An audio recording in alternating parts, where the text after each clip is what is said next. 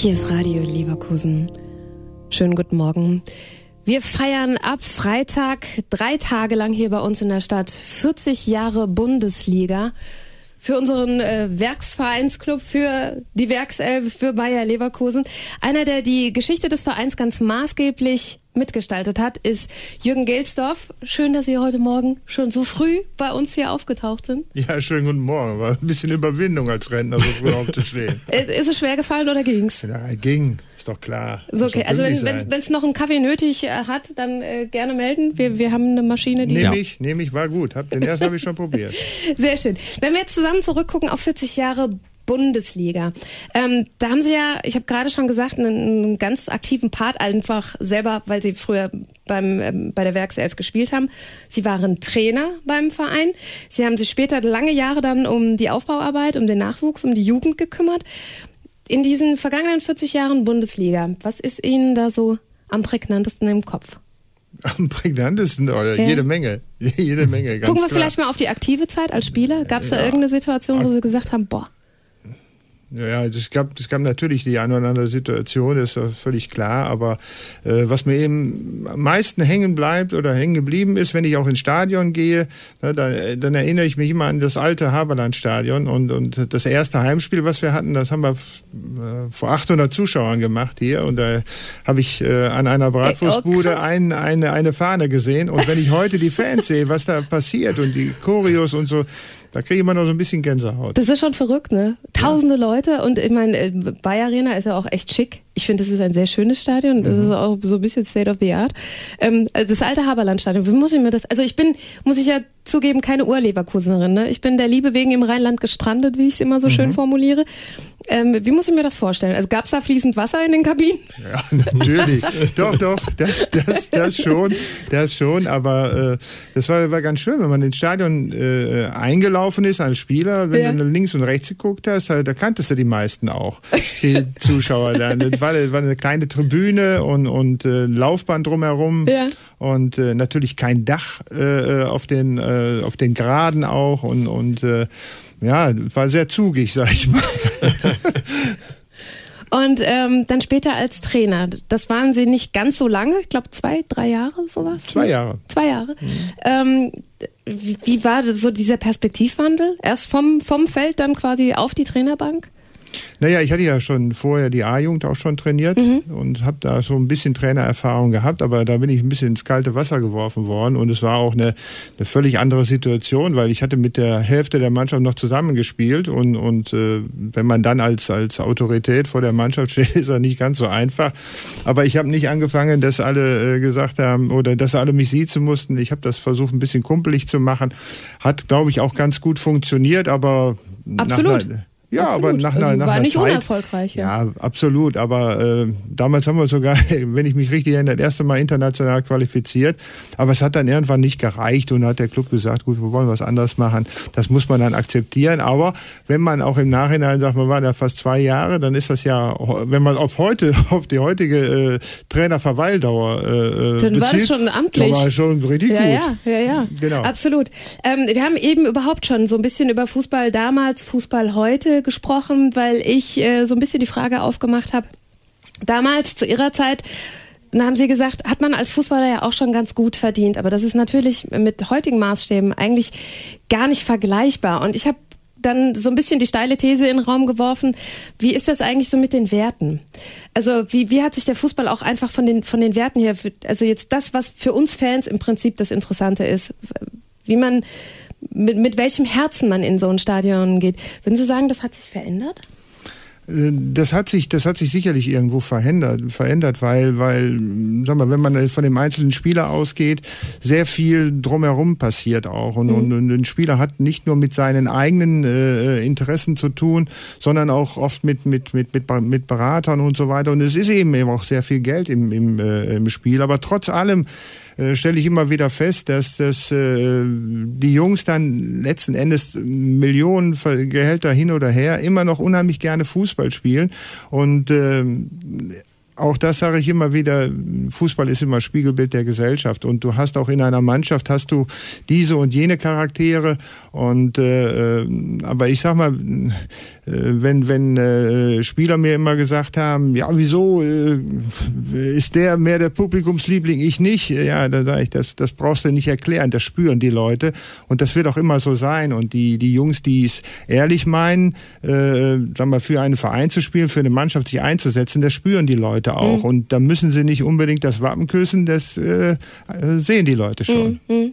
Deswegen weiß man auch beispielsweise, vielleicht tue ich ihm da jetzt auch total Unrecht, aber so ein, so ein, so ein Lewandowski ist halt einfach mal ein ganz anderer Typ als beispielsweise so ein Stefan Kiesling. So ein Lewandowski, der, der macht da auch keinen Hehl draus. Der ist, äh, ich sag mal, Söldner, so ein bisschen. Aber so ein, so ein Stefan Kiesling, dem, man hat einfach gespürt, dass, dass der in diese Stadt gehört, dass er zu diesem Verein steht und mit, mit was für einer Haltung der auch den Fans gegenüber äh, sich, äh, ja, verkauft hat, sag ich mal, das, das war echt. Ja, da, da, muss ich natürlich einschreien. Also verkauft hat er sich nie. Nein, also nee, ja, ja, nee, ja, das, nee, das, nein, nein. Ich also, weiß, es war eine falsche Formulierung. Ich, ich, weiß schon, was Sie meinen. Also da Stefan Kiesling äh, muss ich einfach immer wieder meinen Hut vorziehen. Genau mhm. das ist, ist das, was wir, wenn man, wenn man diesen äh, nicht nur den Verein liebt, sondern eben auch den Sport liebt, mhm. äh, auch als Trainer als Mitspieler hätte man ihn gerne gehabt, als Trainer hätte ich ihn sehr, sehr gerne gehabt. Mhm. Und äh, ich kann mich noch gut erinnern, vor, vor zwei Jahren war es, glaube ich, äh, als es mal ganz eng wurde, wo wir fast in Abstieg äh, gefahren oder war deutlich ja, in Abstieg da haben wir gefahren. Gegen Abstieg gespielt. Ja, aber dann, ja. dann, aber da konnte man, wenn man, wenn man ein bisschen auch das Spiel kennt, da konnte man sehen, wie er sich gequält hat, wie er auch mal seine Gesundheit äh, sogar noch aufs Spiel mhm. gesetzt mhm. hat, um alles zu geben, weil, weil er, er liebt diesen Verein. Mhm. Und, und das sind, das sind Dinge, äh, die haben wir vielleicht immer etwas seltener heutzutage, mhm. aber die gibt es nach wie vor. Und, und das ist natürlich auch, und da geht wahrscheinlich auch die Frage hin, äh, das ist eine große Gefahr im Fußball. Wenn man, wenn man äh, diese, diese Identifikation oder wenn der Zuschauer die Identifikation nicht mehr zum, zum Verein oder zum Spieler hat, dann wird es eng. Das ist wohl wahr. 40 Jahre Bundesliga, und es gibt auch noch Karten, Jürgen Gilsdorf, ne, für die Veranstaltung am Freitag. Ja, ich freue mich sehr drauf. Äh, das wird eine spannende Geschichte. Äh, da werden wahrscheinlich äh, noch, noch ein paar alte, alte Aufnahmen ausgekramt und dann gucken wir mal genauer hin, wie wir damals wirklich gespielt haben, weil wir haben ja alle noch in Erinnerung, wir haben auch, großartig. Auch, ja, mit es Sicherheit, also ganz hohes Tempo gespielt. Nein, aber ich bin da sehr darauf gespannt, weil da haben sich eine Menge Leute eine Mühe gegeben geben. Und äh, wir sind ja fast zu, ja, zu 100 Prozent, also die Aufstiegsmannschaft ist da mit, mit, mit Frauen und das wird eine ganz nette Geschichte. Wir würden uns total freuen, wenn der ein oder andere Fan, der uns noch hat spielen sehen, dass der vielleicht auch mit äh, aufläuft. Also, Sie haben es gerade gesagt, es gibt noch Karten. Wir würden uns freuen, wenn wir ziemlich äh, voll wären dann auch. Ja, wenn da ein ordentliches Publikum ist. Der Aufstieg 7, äh, 79. Genau. Ähm, das soll ich tatsächlich für einen Kollegen fragen. Was, was waren das damals so für finanzielle Relationen? Was gab es damals so für einen Aufstieg? An Prämie? Ich habe das nicht mehr genau so, in 100 Prozent habe ich es nie im Kopf, ich kann noch mal nachgucken, aber hm. ich meine, es wären 12.000 D-Mark gewesen. Haben Sie auch eine Relation zu heute, wie das dann heute aussehen würde? Keine Ahnung, das weiß ich nicht. Also, wir haben ja vorhin noch schon mal drüber gesprochen, bei den, bei den Gehältern heutzutage, da wird mir dann schwindelig, aber, aber es ist, wie es ist und, und äh, aber trotzdem muss man sagen, wenn es die 12.000 waren, war auch, auch wenn sie brutto waren, war viel ne? Geld damals. Für, für damalige ja. Verhältnisse, absolut, wenn man das in der Relation sieht, glaube ich, ist das alles alles ziemlich, hat sich das alles ziemlich proportional entwickelt. Jetzt haben Sie uns äh, gerade während REM gesungen haben noch eine sehr schöne Geschichte erzählt, die eigentlich heute auch undenkbar wäre. Als Sie von, ich glaube, 89 bis 91 Trainer waren, sind Sie nach einem Heimspiel auch gerne mal dann raus und ab nach Opladen in eine Kneipe zum Kartenspielen. Ja, genau. Zum Leidwesen meiner Frau, weil wir waren ja vorher schon im Trainingslager, aber ich habe die Pressekonferenz gemacht, bin duschen gegangen und dann mit meinen äh, Kumpels äh, nach Opladen in die Kneipe und habe da Karten gespielt. Ich stelle mir das gerade vor, wenn, wenn Peter Bosch das machen würde. So, also äh, jetzt heutzutage, ne? wenn man sich das das, also der wird vermutlich gar nicht in die Kneipe kommen, weil er hätte nur Smartphones im Gesicht. Genau. Die versuchen ihn zu filmen und er wäre innerhalb von Sekunden schneller auf Facebook und Instagram. Genau. Und spätestens dann hätte sich die Sache mit dem, ich gehe mal privat irgendwo Karten spielen und lass jetzt mal Job Job sein, erledigt, oder? Ja, das hat sich, das hat sich äh, einfach total äh, verändert. Aber ich, jeder ist halt auch ein bisschen anders. Vielleicht würde ich es heute auch nicht mehr machen, aber ich habe mir damals auch gesagt, natürlich, man steht zwar in der Öffentlichkeit, aber ich bin ja auch noch ein Privatmensch und, und äh, da gab es natürlich auch öfter mal Situationen, wo das alles nicht ganz so angenehm war, wo die Fans dann ein bisschen zu nah auch gekommen sind, wenn du mit der Familie mal essen warst und, ja. und du wolltest deinen dein, dein Schnitzel essen und, und die Leute, die, die einen aus dem Fernsehen kannten, die sind einfach da nicht weggegangen und wollten zusehen, wie man dann zu Ende ist. Ja, ist ja manchmal so gewesen, aber die meisten waren eben super nett und, und, und haben, dann muss man ja auch sagen, findet man das ja auch nicht ganz unangenehm, dass man auch mal erkannt wird. Ja, absolut. So fürs eigene Ego ist das ja auch ganz nett.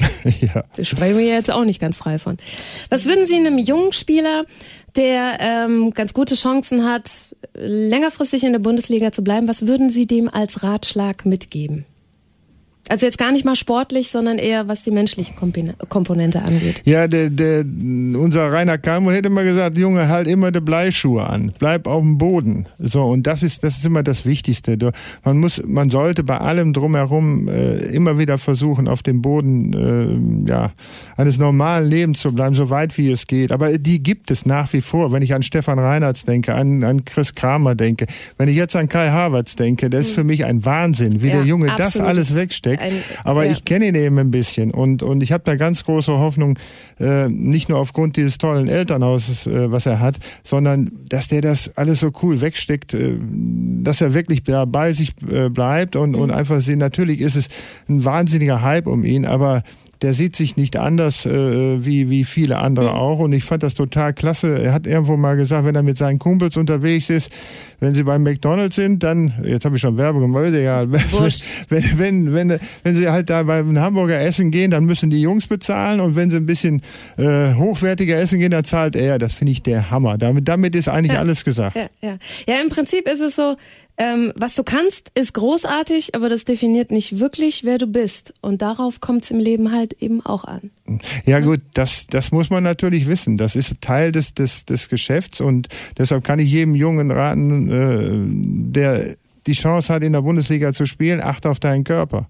Ne, das ist das wichtigste Kapital, was du hast. Und das muss man einfach sagen. Wenn man da nicht mehr funktioniert, dann bekommt man sehr schnell auch die, die andere Seite des Geschäfts Absolut. zu sehen. Achte auf deinen Körper und geh nicht als, als Doofkopf durch die Welt. Ich glaube, dann, dann machst du schon sehr viel im Leben richtig. Ich wünsche äh, Ihnen auf alle Fälle am Freitag ein volles Haus, eine fulminante Kulisse. Freue mich drauf. Und ich hatte drei Leute von diesem Club bei mir auf dem Interviewzettel, wo ich gesagt habe, die möchte ich mal in der Sendung haben. Das war tatsächlich hier Rainer Kalmund, der war schon da, als wir hier Jubiläum gefeiert haben. Mhm. Sie und das ist tatsächlich Stefan Kiesling. Und den kriege ich am Freitag. Da freue ich mich total drauf. Perfekt. Ich wünsche Ihnen tolle Feierlichkeiten. Schön, dass Sie da waren. Hat Spaß gemacht. Dankeschön.